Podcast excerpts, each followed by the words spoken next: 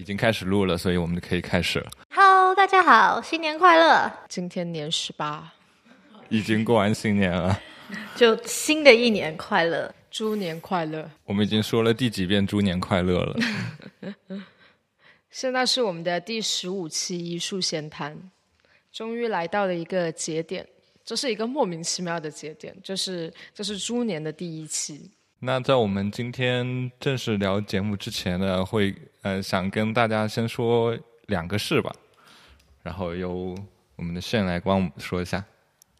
大家好，我现在负责来打广告。虽然我们现在第一次展览呢还在筹备当当中，但是我们现在空间里面墙上已经挂上了龙本干也，就是一个日本摄影师的作品。那他这个作品的话，跟我们平常的一些摄影输出。会有蛮不一样的地方，就是说它打破了传统的输出方式，主要是采用了一种照片设计和印刷的交叉组合，也是龙本干野先生第一次去做这样的尝试。他就将他自己的写真作品通过七种彩色的卡纸，然后在电脑上去做重新的编辑，然后印刷出来七种不一样的作品。比较难形容，就欢迎大家来我们实体空间看一下。还有另一个广告，就是我们艺术空间马上就要推出我们的会员计划。那会员计划的话，主要分月卡、季卡，然后还有年卡。年卡的话，就是我们会有一些赠送的一些会员礼品，然后包括一些折扣价的一些工作坊。当然，三个三个会员计划都各有各的好处。好，我的广告结束。欢迎回到我们录制现场。好吧，那想想我们前面几期很就聊了很多有的没的乱七八糟的东西，好久没有比较正式点的聊一下关于摄影的东西。正好就是前几天有一个摄影界的新闻，还蛮值得可以大家稍微聊一聊，就是在呃荷兰时间二月二十号的时候。第六十二届世界新闻摄影比赛宣布了他的一个提名名单。就这个比赛在业内又比较简，就简称为叫何赛，就是一个像是新闻摄影界的这种什么奥斯卡金像奖这种类型的一种含金量特别高的一个比赛，就是很厉害的比赛就对了。今年的一个。嗯，大家至少我们这边看到讨论的点一个点就是，今年居然没有中国摄影师入选，以及没有中国摄影题材的摄影入选，就不知道你们两位对何赛有没有什么了解，或之前有没有关注过这个比赛呢？每年都有关注吧，但不会说刻意的关注。当然，我觉得，呃，何赛的话。我觉得，如果撇除掉摄影本身的话，它更多我觉得可能也是对一些社会议题的一些关注吧。就是其实可以从他们每年得奖的作品，去看到今年哪一些就世界上发生了什么事情，或者社会上有什么东西是影响到了，就是 整个社会的发展。然后我觉得今年可能没有中国摄影师获得提名的一个原因，也大概是因为今年中国可能。没有什么太大的事情发生吧，或者说在新闻摄影界上并没有什么太值得去关注的议题。但我觉得可能也说明一个问题，就是说会不会有可能就是中国摄影师在做这些新闻摄影的的过程中，可能过多的去关注一些很特定的议题，而去忽略了其他也许可以成为摄影主题的一些一些话题。我觉得这有可能是没有没有中国题材，也没有中国摄影师入选的原因之一吧。就拍中国的，经常都是拍污染，然后拍什么人权，可能都还比较少。我觉得近几年我印象中入选的跟中国相关的都是污染相关的主题的。没有啊，那个去年有入选有两幅，一个是一家人在农村烧烧那个就是。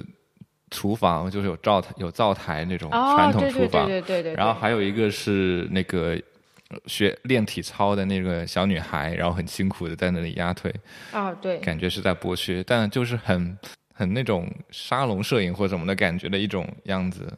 反正我感觉是确实在中国做新闻摄影比在国外有它的难度。然后我觉得，如果在就是他们那些新闻摄影拍的好的摄影师，已经开始不再，特别在中国已经不再想往新闻摄影这个领域发展，更多的是想去，可能是走别的途径或渠道去走向艺术或者走画廊这个路径去了。作为一个做艺术摄影的拉比塔，你有什么想法？我很少看，所以他就是没有想法。好，下一个话题。好吧，那反正就进入我们今天的正题。虽然我们的正题有其实有点晚，刚才也说今天是正月十八了嘛。就我想，我们刚也是过完年回来，我们想稍微回顾一下我们今年的春节是怎么过的，在家有一个什么样的情况？睡觉，睡觉吃，睡觉。在哪里过的你？我今年在深圳过的，因为今年搬家，好像说，呃，入新房的人都不能够回老家过年。是的，在深圳过年应该非常无聊，比回老家好。我我记得我看了一个公众号写的是怎么形容深圳过年人少，他说深南大道上竟然躺着一只花斑狗，就是你第一次在深圳过年吗？好像是第二次吧，就第三次，反正五五次以内。跟回家过年有什么不一样的地方吗？回家过年好无聊。深圳呢？稍微好一点吧，有起码有网络。我回老家我是没有我的上网的，我就每天从早上醒来到睡觉之间就坐在那里，也不知道是冥想还是干嘛。他家在外星。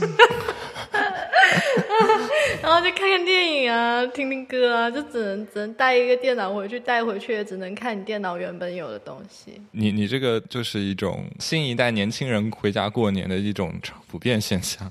没有吧？都有网络啊。啊，那你家比较惨。因为那些老人，因为只有老人住在那，老人就觉得没必要装装 WiFi 什么的呀。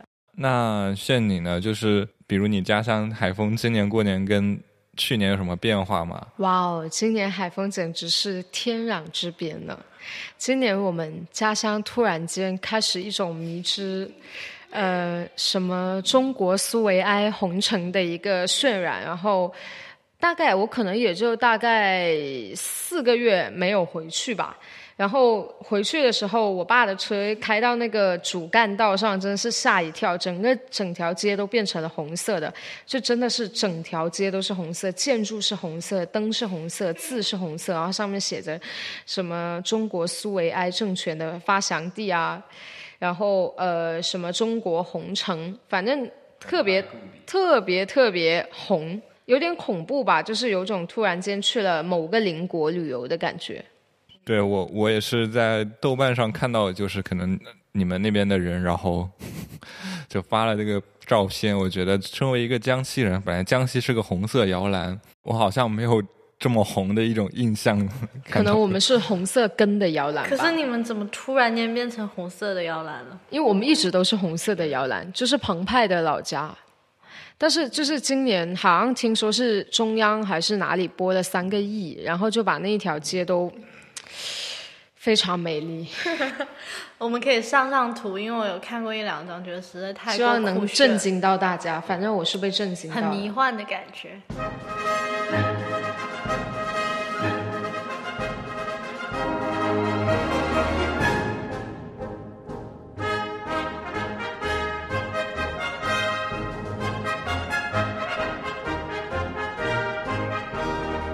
说回我的话。其实我今年过年感觉还蛮不一样的，就我们那种小县城，居然也开始就是严禁燃放烟花爆竹了，然后就真的没有人放，因为现在好像管控的蛮严格。对啊，就就是就是大年三十的时候都还有人在那个巡逻，就是整个年都过得特别安静。然后因为今年过年是去年我奶奶去世了，所以我们今年。呃，也不能就没有贴对联啊，没有干嘛的。然后今年的除夕是也是在外面饭店吃的。突然一下，感觉自己从农业社会变成了现代主义社会的一种生活方式。在饭店吃年夜饭是一种什么样的感觉？我就吃过两次。我我也就吃过这一次，就是我们好像第一次在不是在自己的家里，就是包括老家或者包括自己家和亲戚家里吃的年夜饭。感觉饭店的菜不好吃。我我记得我两次，一次是呃我们家去海南过年，然后当时还蛮好笑，就是那时候海南没有什么饭店开门，然后我们我们找了好久才终于找到一家开了的酒店，呃，就是酒店的那种餐厅。结果就是吃了一顿之后，我爸气死了，就是觉得妈的，这个这这些东西放回广东吃，那多便宜，就一个青菜两百八十八。那是欧洲的价格吧？真的，对欧洲的价格。对，因为那应该那时候是个宰客旺季。瑞士的中餐厅都不对，敢不会有这么贵。对啊，对啊然后还有一次是我们在新加坡旅游的时候，在新加坡吃的年夜饭，那个还蛮让我震惊的，就是新加坡他们的年味很足，就是你在他那个呃餐厅吃年夜饭的话，就大家都很嗨，然后还有一些很仪式感的菜，叫什么？搂爷，就是你要把 你你大家要一起拿筷子，然后把那些东西捞捞捞夹起来，然后捞起，好像就是说这样子的话，就是很吉利的一道菜。然后这是我两次在外面吃年夜饭的经历。哦，我们倒没有吃那么高级，我们就是在一个也不是很高级的饭店，就是可能也是农，就是农民自己做了一个饭店吃的。农民自己做的饭店就是路边可能自建房的那种，就可能有个自建房，那有什么什么什么饭店农，家乐吗？有点类似农家乐那种感觉吧。你这样说，嗯，应该蛮好吃的，就都是都是那种什么农家菜。腐竹啊，对啊，腐竹青菜哦哦，对，你们的腐竹啊，对腐竹汤，然后腐竹焖 焖肉什么的，然后再做个腐竹糖水什么的。可能可能是因为外面的菜太辣了吧。不过我想说，我也有在外面吃过两次年夜饭，一次是去北京过年的时候，忘了吃了什么，反正只记得很冷很因萧条。为北京东西不好吃。对，而且而且卤煮嘛，烤鸭，好像当天没得吃烤鸭啦。当就是你当天出去要吃烤鸭，可能都是提前订的，我都是完全没印象，应该就真的是太难吃了。还有一次是在英国的时候，当时是去英国旅行，所以会在外面吃年夜饭。然后当时是在一个很小很小的镇子，是什么莎士比亚的故乡。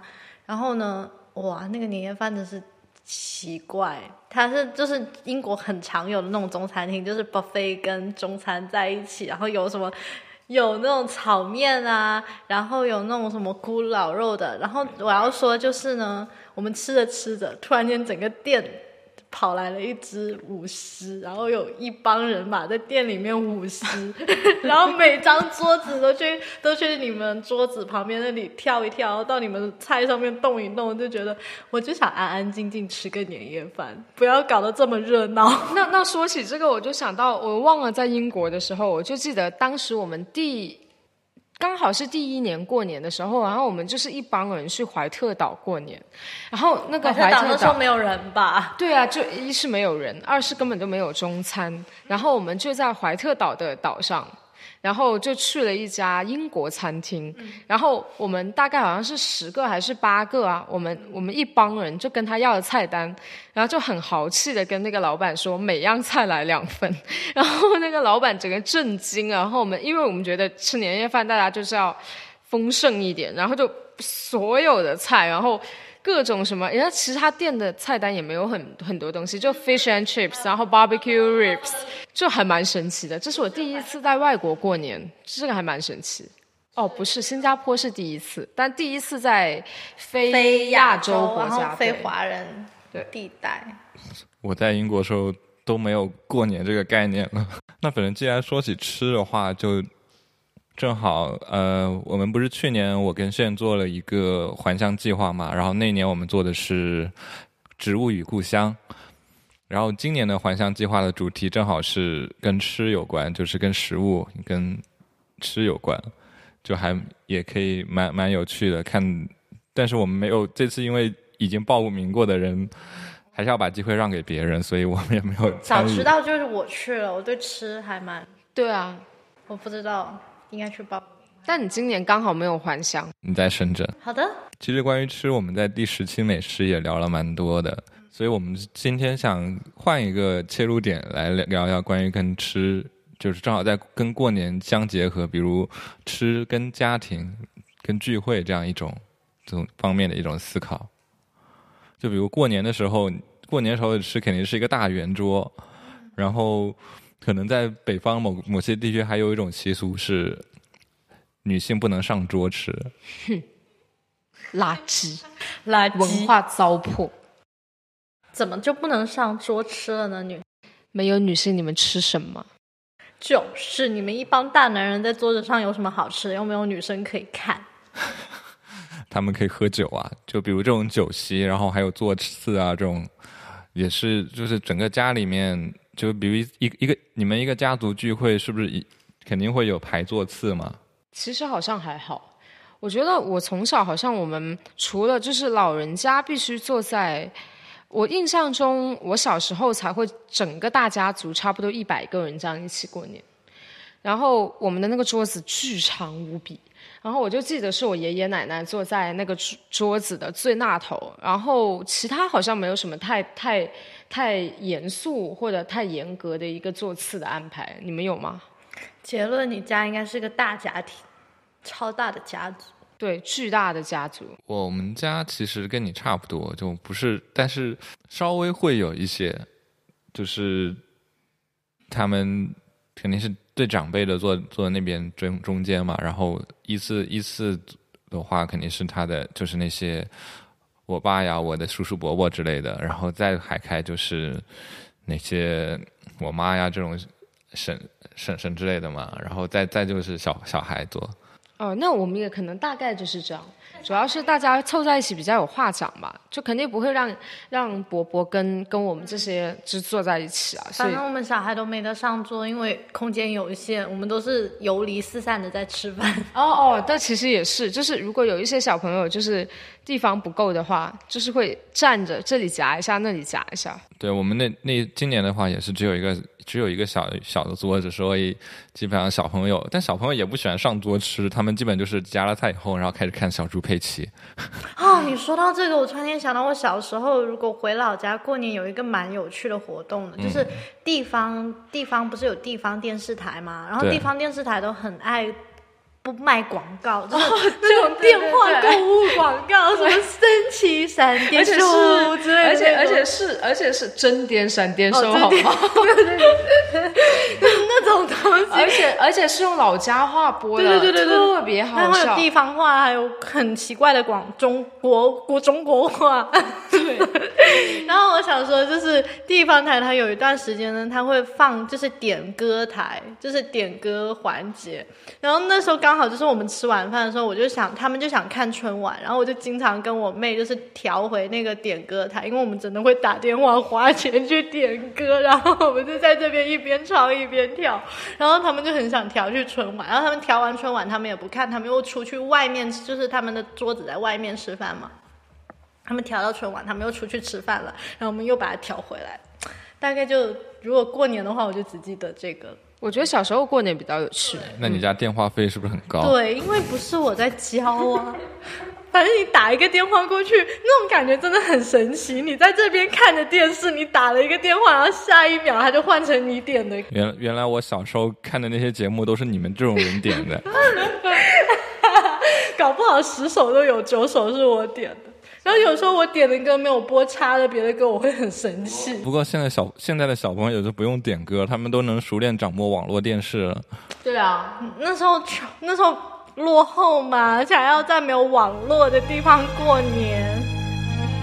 走过春和冬，雨和风，花开和花落，我已经尝到这人生的痛。就说说到饮食，就是食物跟家庭的关系的话，其实我想有部电影，就李安的那部是，饮食男女。对，啊，超爱。其实我没有看过。我看了开头，不开头所，以只有我看完了是吗？我还没看完，我就把它存下来，然后一直在看开头。你那个那个开头就是他那个一连串那个长镜头做饭那个是吗？对对对对我只看过十五分钟讲完这部电影。就我觉得他这一部电影就是很很完美的去诠释了，就是说呃饮食在中国传统家庭里面的一个地位，然后以及就是传统的一些父母对于呃大家一起吃饭这件事情看重，就是很看重的这样的一个态度吧。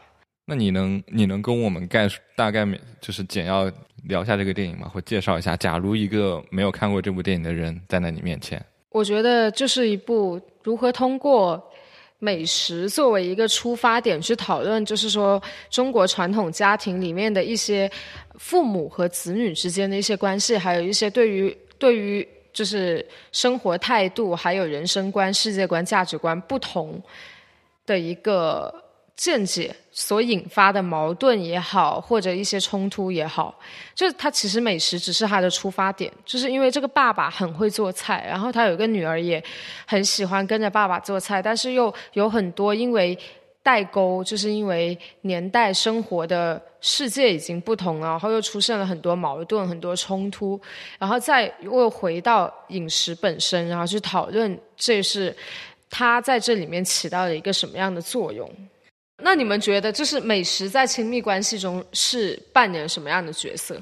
你你指的亲密关系是家庭？我觉得更多的是指就是我们一个家庭里的关系，不是说你跟就是那种呃情感情，不是不是情感，不是爱情。我觉得更多是亲情吧。我觉得我觉得美食可能更多是在亲情中是起起到一个角，就是扮演一个角色。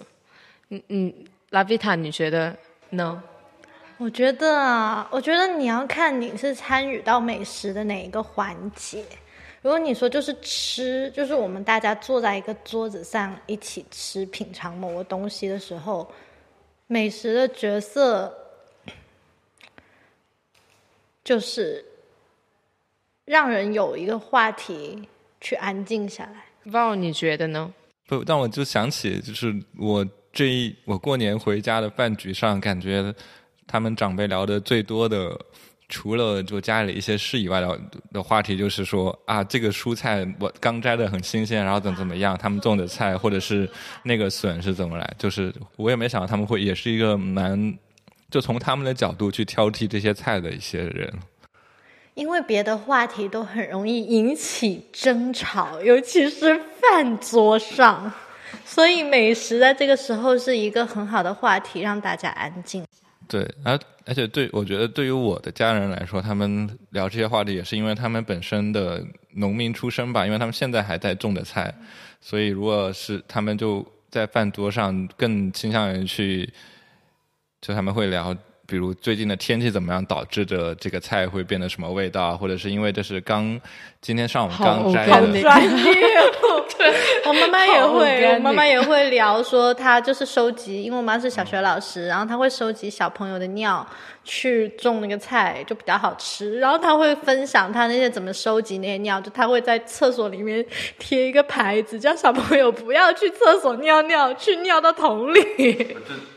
放了一个桶，然后说尿到这里，然后小朋友就真的很喜欢往那个桶里尿尿。他说这叫童子尿，种的菜特别好吃，各位农民伯伯可以学习一下。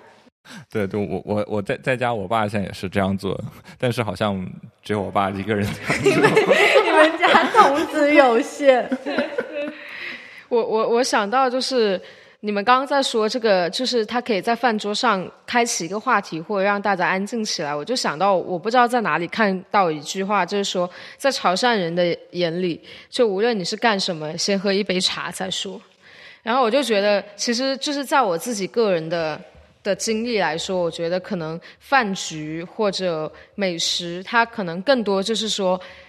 让一些已经支离破碎的一些亲情关系、一些家庭关系，能至少在一个仪式上去得到用力的一个维持吧。就是总得，但是我觉得这一点的话，是老人家在的时候会比较明显。就是家里的长辈、老人家一旦去世了之后，这一种仪式感可能就会更加的少了。因为我想到，就是我刚刚说我小时候是一大家子一百多号人一起过年，然后。我爷爷去世了，然后我奶奶去世，然后就再也大家都没有一起过过年了。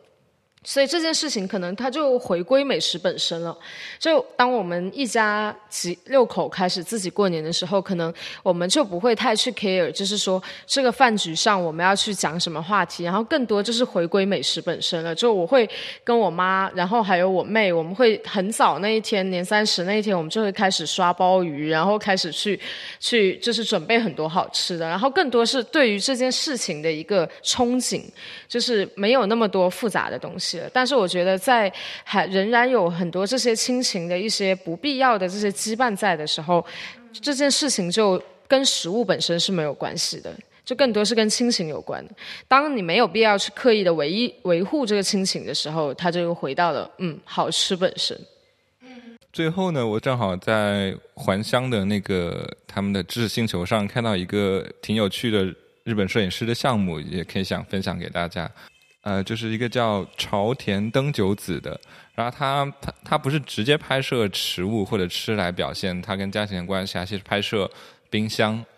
对，就是冰箱其实是一个还蛮说明这个家庭的一个故事的一个东西，所以他拍了，他分别拍了五十六个家庭的冰箱，而且是一组，就是分别是关闭跟打开的状态，就可以看到那个冰箱关闭时候它的周围的环境是怎么样的，以及它打开的时候冰箱里有什么东西。哇，这个这个这个 project 很有趣，我觉得这个也很人类学吧。我也觉得。对这我想到 Sophie Sophie Kaye 的 一个 project，就是他不是拍冰箱，他是去酒店假装是清洁工，就是做清洁工兼职，然后去拍客人的行李箱打开和关闭，也就是这种人类学的东西。我也做过一个，就是一个很迷你的项目，大概可能做了五天吧。什么东西？就是我在我当时在 Brighton 的时候，然后我就因为 Brighton 有很多小巷子嘛，然后它的那个房子的构造，就英国经常呃房子我们在路上看到的其实是它的中间层，就它的底下其实是它的客厅，就很多它的客厅都是在地底下，就是 lower ground。所以呢，我们在路上走的时候，就它就它的 lower ground 那个透出来，它就会有一个下水道口，但它其实不是传统的下水道，它就是那一家人进光的一个地方。但同时，也上面的一些排水的垃圾，它也会也会到那一个下水道去，然后它会蒙一层玻璃，然后我就会发现，就我一开始是没有发现，但是我当在 Brighton 的路上走久了之后，就会发现不一样的门面的人门口那个下水道的那些都很不一样，所以我就有短短五天的时间吧，可能就走了一呃，可能十几二十条小街道吧，然后就拍他们这些下水道，就觉得还蛮有趣的。我觉得这是为什么你没有出名的原因，因为你走到五天，你应该做一年就可能出名了。对，就变成 Brighton 下水道摄影师星六。那关于比如环就更 general 的意义上的还乡，或者是嗯，可能在国外他们就没有还乡这个概念，就是嗯、家庭聚会，他们圣诞节啊、复活节这种 family re reunion 的这种作品，你们还能想到一些什么吗？我想到 Mr. Bean，什么憨豆先生憨豆？先生，因为前几天有朋友问我说，小时候有没有看憨豆先生，然后有没有哪几幕特别印象深刻的？然后我只想起来三个，一个是圣诞节的时候，他们做圣诞大餐，然后有一个火鸡特别大，套到一个女人头上，出不了门 我好像也有印象，好像还是在点播台上看的。说又是我天哪，好可怕！然后还有一个就是就是做三尾在公园里做三尾然后拿什么鱼啊啪啪啪啪啪那些，然后还有一个就是绑着气球一个婴儿车升上天。哦，那个我记得这三那个，但是呢，我第一想到的就是那个圣诞节准备圣诞大餐了。然后因为那一 Mr. Bean 的这一幕，让我一直对圣诞节很有一种既憧憬又害怕的感觉。我很怕那个火鸡。然后你说到火鸡，我突然在想，就是对于对于国外人来说，比如圣诞节或者是呃复活节，哎，复活节吃火鸡吗？复活节吃复活蛋，还有火鸡也吃吧感恩节感恩节吃火鸡什么节节他们都啊吃火鸡，就就对就对于他们来说，有一个有类似有一个标配的食物是火鸡嘛？那那对于我们有没有对于中国人来说有没有一个类似火鸡这样的食物？鸡。广对南方南方应该是鸡吧，我觉得北方是饺子。我们会什么节都有一个白切鸡。对对对，一定会有一道大菜就是鸡。啊，如果过年一定要吃一条鱼，因为鱼头鱼有年年有余，还有把鱼头鱼尾留下来。我这个我们好像现在已经没有，但鸡鸡好像都会有。或鸡一定会有，对。还有什么时候鸡会有烧乳猪？有时候有可能有有的有的村或者更大点的地方会弄乳我们海丰就有一道菜，就是家家户户都会有的，就是叫甜莲藕，就很好吃。然后我我爷爷当年做的就传给了我妈，就是我妈现在做的就比别人好吃很多。就那个甜莲藕，广告，对又在就是卖广告。我妈做饭非常好吃。甜莲藕就是呃那个莲藕跟那个五花肉会提前两天到三天，然后拿大量大量的白砂糖，可能十斤二十斤去腌，然后腌完之后到时候就放在一起熬。然后，嗯，就家家户户都会有一道菜，就是这个。我突然觉得以后在你你们各位听众会在我们的微店上看到他这道菜。甜莲藕，真空包装，还有妈妈的菜的各种春节限定。对。哎，我会想到哪个豪氏发菜一定会有，我们是会有豪氏发菜，就是豪氏煮发菜，然后放冬菇，然后可能会有有鲍鱼或者海参，哦，那我们没有有点类似佛跳墙一样的东西。我不知我不清楚我们整个这个地区有什么，但是对于我们家来说，至少至少这么这么这么年没有没有腐竹，哎，腐竹是肯定有，但是对于我们家来说，感觉这么多年每年都会有类似于笋干之类的东西。哦，笋干，哦，笋干对，但是我们不一定是过年吃，平时会。我们也有平时有感觉我们家有吃不完的笋干或腌笋之类的。因为你们那产笋啊。对，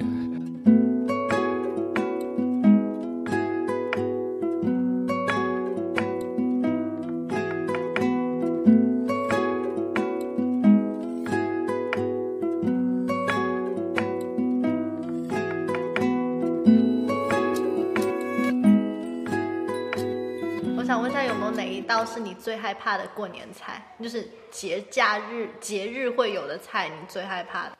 呃，哦，我想到，但是现在我我们自己改成自己一家小家过年了，就没有这道菜了，就是那种炸的东西。就是以前大家族过年的时候，因为炸就是这种炸货比较好保存，然后就又炸猪肉，又炸丸子，又炸生蚝，就炸 everything，然后就很腻，就是就是自己家过年就没有这道菜了。我小时候很怕这个，然后就每天看到都是那一堆金黄色，就很我好像没有，但我我最近是比较怕鸡汤里面的鸡腿。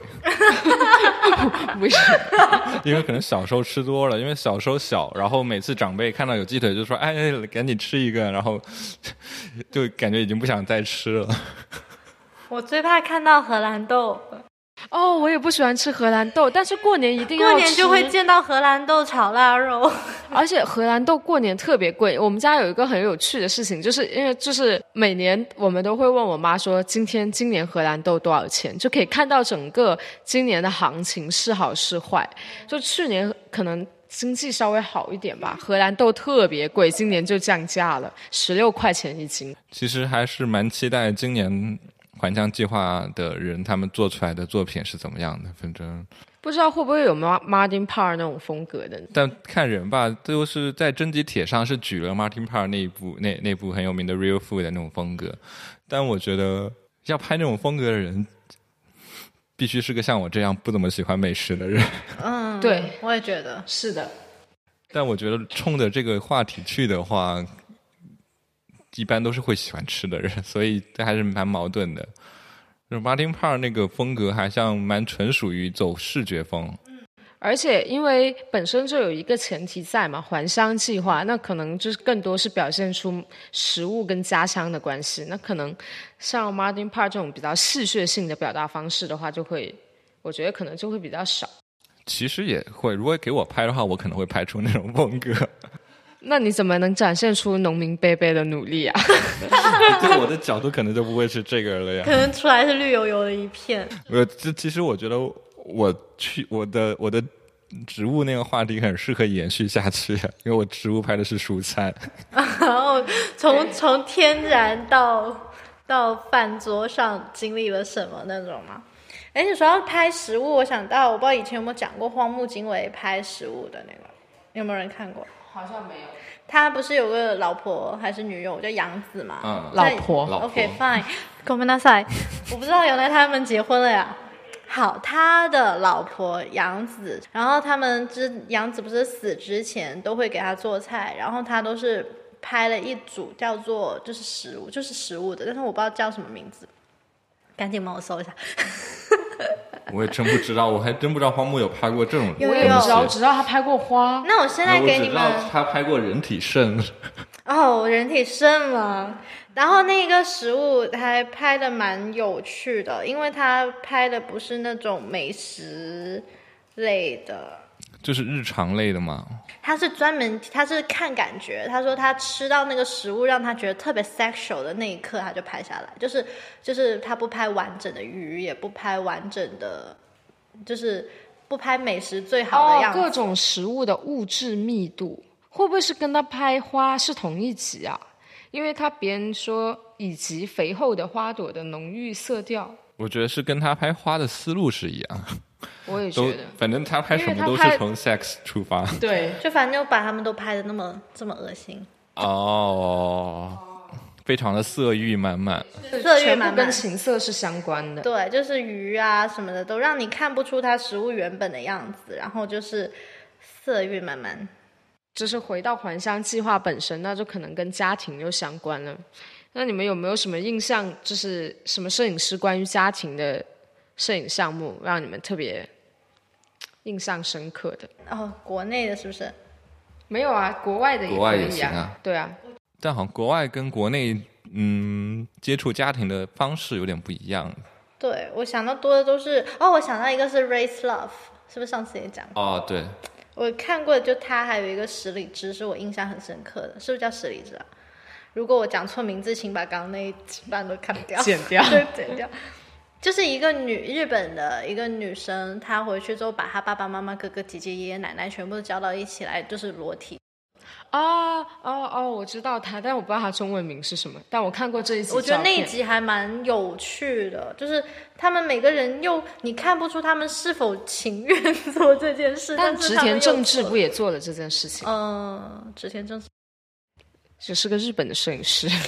那他们的那他们的区别是什么呢？就是植田正治的话，他就是就在他那个年纪吧，就是当年他现在都九十多是吧？他九十多还八十多，反正就是在很早之前，他就拍这种全家福，就不是传统意义上那种家庭家庭全家福那种，他就是更多是让家人去扮演某些角色，但是都参与到他这个作品本身来。那我觉得这个也可以说或多或少跟 family 有关系。对，其实我刚刚想说，之前真治的区别就是他没有裸，对，OK，但是对对，maybe 但是国外就是我感觉的欧美拍家庭的着相都是更小，就是看纪实主义一点，不是不是，就是感觉他们会更倾向于小家庭或者某个家庭成员这样一种思路去拍。没有啊，我记得当时。呃，我的一个 reference 就是一个犹太摄影师，然后他做的一个系列叫做 No Place Like Home，然后我选他当 reference，就是因为犹太人的家庭组合本来就比较偏向于潮汕人嘛，然后他的那个摄影作品就是一个大家族的，就更多的他就是展现就是 No Place Like Home 就是这样的一个主题，所以我觉得可能也跟族群相关吧。但是反正美国、英国这些都以小家庭，然后某单个家庭成员为主。找到了长岛有荔枝，哦。哦，哦，他他还有一部也十里之，长岛有荔枝还有一个家族，就是他他那个名字就叫家族 Kazuku，然后然后就是本身的外包装就是很像一个家庭相册那样一种线塑料线圈，然后里面就是一家族玩乐啊，然后什么很有趣的一部关于家族的那个摄影集。我现在就在看他那个关于家族那个。国内好像，朱兰青。那你聊聊。呃，我觉得朱兰青，我觉得也算是比较特别。我觉得其实说实话，在看到他的作品之前，我是没有太看到别人是用这种方式去记录的。这是一种非常很回归、很 organic 的方式，就是回到自己出生、成长的地方，然后去拍摄一些很有的没的，然后也有一些夹杂的一些肖像。嗯，我可能喜欢他也是因为，就是我很喜欢拉狗，就是都是差不多的一种风格，就是说没有刻意的太去围绕某个主题去展现关于家庭这个东西，更多是通过拍摄很多随机性的东西，或者很多看似相关，但是其实不完全跟这个主题相关的东西，把它放置在一起，然后通过编辑的方式去去。呼应主题，我比较喜欢这种风风格，这种这种创作方式吧。对，正好过年的时候的腾讯的古语也推了朱然清的一个推送，其实那里面那里面比就是比他摄影书里面呈现的其实是更多背后的故事，以及包括每个照片都有写他照片背后的故事。因为在摄影书里面，大家看他的那些书里面看到都是一幅幅图片嘛。其实我觉得这个推送。可能对于我这种学机器摄影人来说，其实是更好。是的，我觉得应我们可以就是更加详细的去了解他创作背后的故事，就是这样的话，可能更加可以在这些看似没有关联性的的作品，就是照片背后去串联起来他对于故乡的一个情感吧。嗯，好吧，那我们今天的主题就聊在这里。哇，这样就结束了。没有我，然后接下来就想立一个 flag，不知道我们三月份能不能完成，因为想立一个 flag 是三，我想三月份做一期关于艺术市场的主题的节目。做，我上过这个课。对，因为我没话说。没有啊，你可以做功课，因为下下个月三月香港巴塞尔又来啊，又这样就一年了吗？一年了。你们两个都可以去看一看呀，然后发回现场的报道，我就去不了了，不好意思。对，下一期我们就聊聊关于艺术市场。因为，嗯，最近也有一部比较火的一部艺术市场的纪录片是 HBO 开的，它叫《The Price of Everything》，就是万物有价。它是引好像引用的是。是片中一个人说的话，但是好像最原文是王尔德的，就是说有人他是 know the price of everything but the value of nothing。哇哦，很哲学。然后他就是采访了很多艺术市场的那些，就是艺术界不算艺术市场，包括有艺术家，他有采访，他有去 Jeff Koons 的工作室，就你可以看到。我蛮讨厌 Jeff Koons 的，他就是一个非常商业的 artist。对他还采访了那个苏富比的美那个主席叫什么，Amy 卡卡佩拉佐，艾米卡佩拉佐。然后他跟另外一个人在聊，就说 Jeff Koons 是 lobby artist，大厅艺术家。因为当然他们是从也是那个一个艺术场角度吧，就是说 Jeff Koons 有两个雕塑放在了大厅，两个不同的大厅里面。应该说，他跟很多品牌的合作，导致他的艺术品经常出现在大厅上。对，这这里就有一个这个纪录片，就是呃，有一点就是他的那个 Jeff Koons 那那种工作室艺术家嘛，很多人都在做。然后另外有一个是他采访了一个好几年就不怎么知名，在当年。六六七十年代火起来的时候，也是跟劳森伯格他们一起去采去拍卖会的，然后他就销声匿迹了，自己做自己创作。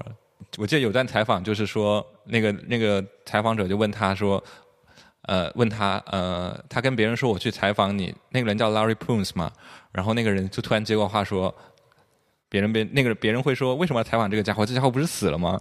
当然就有有人事后说。是有种夸张的成分在里面，当然就是就是有这两种不同的形象的对比嘛。然后片中有一幕就是去年 Jeff 是去年还是之前 Jeff Koons 是跟 LV 做了一个很丑的合作款，你记得吗？就就是 LV 的包上就有 Monet、Da Vinci，然后就是睡那个，然后有个橱窗，对，然后然后然后那个 Larry Poons 就。那个很默，那个很低调的艺术家就有个镜头就走过那个 LV 的橱窗，然后看了一眼，然后不知道什么样的表情，然后就再走过去了。我觉得 Lavita 也可以聊聊你的校友 Damian Hirst。哦，我的对，我的校友 Damian Hirst 也是一个啊，出现在各大餐厅和酒店里的艺术家。我是不是在欺负他们听不懂中文？就是死都不会找到我这样骂他们的感觉。没事下我们下一期下一期可以聊更多，因为这期也有也采访了一个很有名的那个艺术收藏家，然后他们家就收藏了那个有收藏 Damien Hirst 一个冻住的那个福尔马林泡的手他泡了好多东西呢对他泡了泡了好多呢。对，然后他他说了那个那个收藏家特别有名，特别就收藏特别多的东西，他还收藏了莫莫利吉奥的那个跪着的希特勒。呃你们也可以先去看一下这部纪录片。我觉得要是世界上有美人鱼这种东西，对面和谁会把它抓来泡的呢？行的，行的。然后他后梦想可能是做一个医生。还有蝴蝶标本是吗？对对对，那反正就是这就是一个 flag 吧，不知道希望我们下期能聊得出这个东西。如果我们下一期聊不了这一期，就假装我们聊了吧。行了，行了。反正我们这一期也想力想缩短点时间，我们之前几期都非常长，都不知道有多少人能听得完。我有看到，就是真的好像蛮多人在听，我也很好奇，为什么你们能听得下去？所以从这一期开始，我们会尽量缩短一点长度，但是尽量增多有可能的话，增多一些录制的机会吧。就这样的话，也降低大家的就是的收听时间。这样的话，可能会是稍微有趣一点。我觉得。对，那那些听完的人，你也可以赶紧给我们留言，发发你是怎什是什么样的原因让你们坚持下来了？然后欢迎来实体空间，我给你发代金券。如果说是因为我声音好听，我觉得蛮好的这个理由。这我就可以不用评论了。那我们猪年的第一期就结束了，那大家下期再见。拜拜。